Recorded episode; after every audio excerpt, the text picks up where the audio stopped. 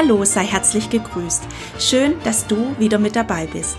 Du hörst den Podcast im Dialog und mein Name ist Katrin Würterle. Mit der heutigen Sendung zur Reihe Mediation werde ich dir die weiteren Mediationsphasen vorstellen. Du erinnerst dich vielleicht. Im Februar habe ich bereits eine Folge dazu gemacht und hierbei habe ich dir die ersten beiden Phasen vorgestellt. Erstens den Ersttermin bzw. die Arbeitsgrundlage sowie zweitens die Themensammlung. Als mich dann Mitte Februar private und berufliche Herausforderungen überrollt haben, entschied ich mich, dieses Podcast-Thema zu einem späteren Zeitpunkt fortzusetzen. Und heute ist es also soweit. Heute kommen wir zum sogenannten Herzstück der Mediation, die Bearbeitung der Konfliktfelder. Anschließend stelle ich dir außerdem die Phase 4, die Konfliktlösung, sowie die Phase 5, die Vereinbarung zur Konfliktlösung vor. Also sei gespannt und ich wünsche dir viel Spaß beim Zuhören. Aktuell begleite ich ein Team in einem Mediationsprozess. Hierbei haben wir die ersten beiden Phasen durchlaufen. Das heißt, die Arbeitsgrundlage wurde gemeinsam erarbeitet und festgelegt und das Team hat seine Themen gesammelt und priorisiert. Interessant ist, dass bereits seitens des Teams bei der Diskussion, welche Ziele wollen wir pro Thema erreichen, erste Ideen zur besseren Zusammenarbeit aufkamen und vereinbart wurden. Sehr gerne bin ich dieser Initiative gefolgt. Doch beim letzten Mal stellten wir, das Team und ich gemeinsam fest, da fehlt noch was. Der Konflikt ist noch nicht gelöst, soll heißen, emotionale Themen, Verletzungen, Enttäuschungen, Irritationen und so weiter und so fort stehen noch im Raum. Und solange diese nicht besprochen, geklärt und gelöst sind, können noch so viele Ideen und Vereinbarungen getroffen werden. Sie fruchten einfach nicht. Warum? Weil höchstwahrscheinlich immer noch Misstrauen, Sorge, vielleicht sogar Angst, Wut, Ärger oder andere Emotionen überwiegen und gesehen werden wollen. Jede Emotion ist berechtigt und macht für die jeweilige Person Sinn, warum sie das in diesem Moment so empfindet. Die Kunst ist nun, diese Emotion zur Sprache zu bringen, sie transparent und für die anderen Konfliktparteien verständlich zu machen verständlich zu machen im Sinne von, ich höre nicht nur, was du sagst, sondern ich kann nachempfinden, dass du dich über mich geärgert hast, dass ich dich hiermit enttäuscht und verletzt habe. Das ist die eine Seite, um die es in dieser Konfliktklärungsphase geht. Doch das reicht noch nicht aus. Wichtig ist, auf die Bedürfnisebene der einzelnen Person zu schauen und auch diese im Raum offen mit allen zu besprechen und zu klären. Hier geht es darum, hinter die eigentlichen Gefühle zu schauen und zu verstehen, was braucht der andere von mir. Wenn du so willst, sind wir hiermit bei der gewaltfreien Kommunikation angekommen, die du gegebenenfalls schon mal mit in anderen Kontexten kennengelernt hast. Marshall Rosenberg ist der Begründer der gewaltfreien Kommunikation. Er beschreibt, kurz zusammengefasst, vier Schritte, die vier Schritte der gewaltfreien Kommunikation, nämlich erstens das Beobachten, zweitens die Gefühle, drittens die Bedürfnisse und viertens das Bitten. Vereinfacht gesagt geht es bei der Konfliktklärungsphase in der Mediation darum, die persönlichen Gefühle und Bedürfnisse dem anderen mitzuteilen. Ich als Mediatorin helfe dabei, den einzelnen Konfliktparteien die jeweiligen Gefühle und Bedürfnisse zur Sprache oder ausdrücken zu können. Hierbei hilft oft, dass ich mich in die Person hineinversetze und Gefühle oder Bedürfnisse ausspreche, die die Person empfinden könnte. Hierbei ist besonders wichtig, im Konjunktiv zu sprechen, denn ich weiß nicht, was die Person tatsächlich empfindet. Und deshalb ist es auch wichtig, sich als Mediator immer wieder bestätigen zu lassen, ob das stimmt, was ich eben gesagt habe. Wir Mediatorinnen und Mediatoren treten damit, wenn du so willst, als Sprachrohr, als Vermittler auf, indem wir Aussagen auf der Gefühls- und Bedürfnisebene für die anderen Konfliktparteien übersetzen.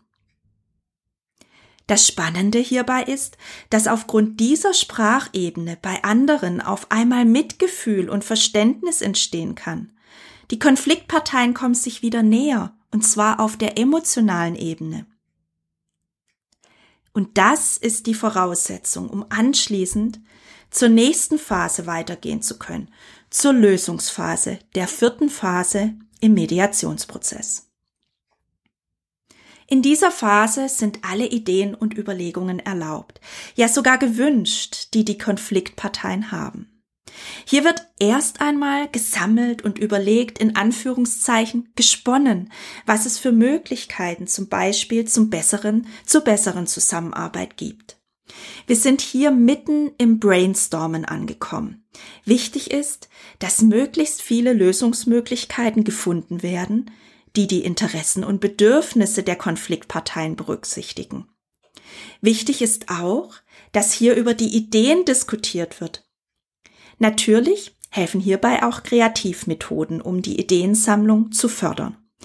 Und das ist natürlich mein Part, zu schauen, was könnte der Gruppe gut tun, damit sie in die Phase der Lösungsfindung gut einsteigen kann und im wahrsten Sinne des Wortes kreativ sein kann. Hier schaue ich auch immer wieder, wie das Team bzw. die Konfliktparteien unterwegs sind. Sind sie eher klassisch unterwegs? Dann wähle ich klassische Methoden aus. Oder passen zu den Personen auch agile, spielerische Methoden. Bedeutsam ist hierbei auch, die Ideen immer wieder auf die Umsetzbarkeit hin zu überprüfen, also sind sie realistisch. Insbesondere in Organisationen, und hier kommt der systemische Kontext zum Tragen, insbesondere in Organisationen ist das jeweilige Team in einer Struktur eingebettet und die gilt es natürlich auch zu berücksichtigen, beziehungsweise ob die Ideen und Lösungen anschließend in dieser Organisationsstruktur auch umgesetzt werden können. Und letztlich ist ganz wichtig, dass bei der Lösungsfindung nach dem Konsensprinzip vorgegangen wird. Hier sollte es keine Mehrheitsentscheidungen geben, denn dann gibt es Kompromisse, die nicht von allen vollumfänglich unterstützt werden können. Es geht also darum, gemeinsam Lösungen zu finden, die für alle tragfähig und umsetzbar sind. Denn nur dann ist mittel- und langfristig auch ein gutes Zusammenarbeiten im Team möglich. Kommen wir zur letzten Phase, der fünften Phase, Lösungen zu vereinbaren. Hier geht es vereinfacht ausgedrückt darum, die vorher genannten Lösungen festzulegen und ja, zu vereinbaren, wie ich es gerade eben schon sagte. Wichtig ist hier, dass diese Vereinbarungen für alle klar und deutlich formuliert sind, damit alle dasselbe darunter verstehen.